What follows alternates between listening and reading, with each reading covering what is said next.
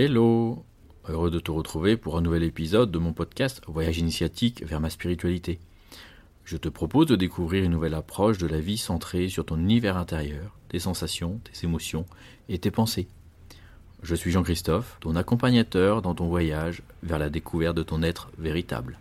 Tu es au bon endroit si tu es prêt à voir la vie à travers ton regard intérieur, que tu veux ou que tu es acteur de ta vie pour te réaliser et t'épanouir, ou que tu sens que c'est le bon moment pour initier des changements profonds dans ta vie.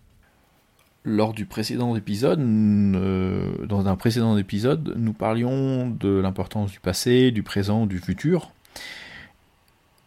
et notamment du passé, l'histoire de notre histoire passée. Donc cela nous permet d'aborder maintenant la thématique de nos blocages et quelles sont la source ou les causes de notre, blocage. Et pourquoi le fait de travailler sur nos blocages va nous permettre en fait de nous redonner la potentialité future euh, et pour aller dans la direction de l'épanouissement. Lors du premier épisode, nous avons abordé la thématique de qui sommes-nous. Euh, je te le répète, nous sommes un être de chair qui, est issu de deux cellules, celles de nos parents, qui sont chargées d'histoire. Euh, et ces cellules de nos parents sont chargées de l'histoire, de leur propre histoire, mais également de, leur de leurs propres parents, qui sont elles-mêmes chargées de l'histoire euh, de leurs parents, et ainsi de suite. Donc toute cette histoire familiale, générationnelle. et ça, c'est déjà une première source de blocage. Il faut bien comprendre que on a tous des situations que l'on a mal maîtrisées. Euh, et en fait, inconsciemment, ça, s'inscrit dans nos cellules et on transmet cette information à nos descendants. Donc travailler sur cette part d'histoire euh, familiale, c'est quelque chose qui est, c'est important pour lever une partie de nos blocages. D'un autre côté, nous avons cette âme cet ami mortel qui a vécu une multitude d'expériences, tant positives que négatives, donc des traumatismes également. C'est une seconde source de blocage, euh, puisque lors d'une incarnation, elle n'a pas réussi à atteindre son objectif initial.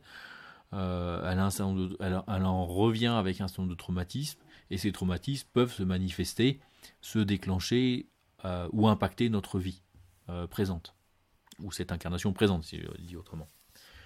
Deuxième source. Troisième source, l'association des deux. Est-ce que mon âme est correctement incarnée dans mon corps physique, dans toutes mes cellules?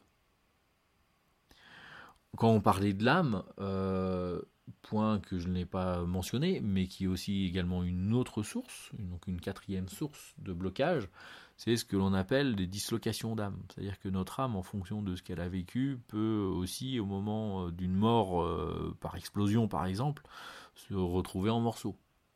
Et lors de l'incarnation suivante, quelques morceaux peuvent manquer.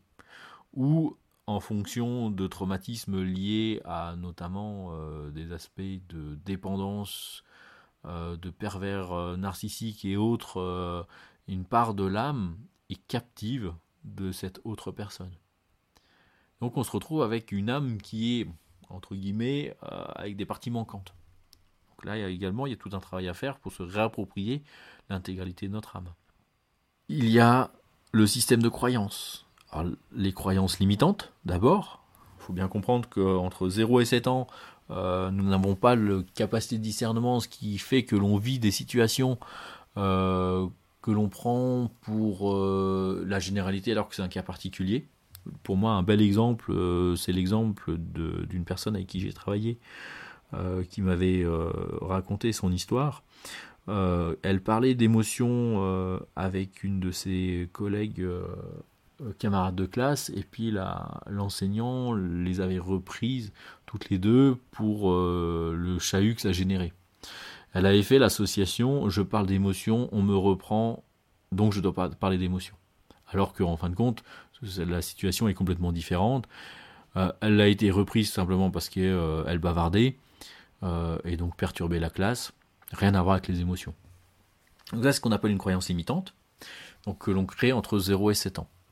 Après, on a aussi les croyances collectives. En fait, tout simplement, c'est lié à la civilisation dans laquelle nous évoluons, la langue, la religion, euh, le pays, l'environnement professionnel, l'environnement familial, etc. Tout ça crée en fait ce qu'on appelle les croyances collectives. Euh, il est communément admis que, sauf qu'en pratique, euh, c'est pas forcément le cas. Voilà en fait une part des, des, blocages que l'on est amené en fait à, lever, sur lesquels travailler pour libérer en fait notre passé, notre histoire, pour permettre d'avoir de réouvrir toutes les potentialités futures et donc d'avoir un futur radieux. Nous arrivons à la fin de cet épisode. Merci de ton attention. Abonne-toi pour être notifié des nouveaux épisodes. Si tu as des questions, des commentaires, contacte-moi, je me ferai une joie de te répondre. Bon vent et à bientôt pour un nouvel épisode.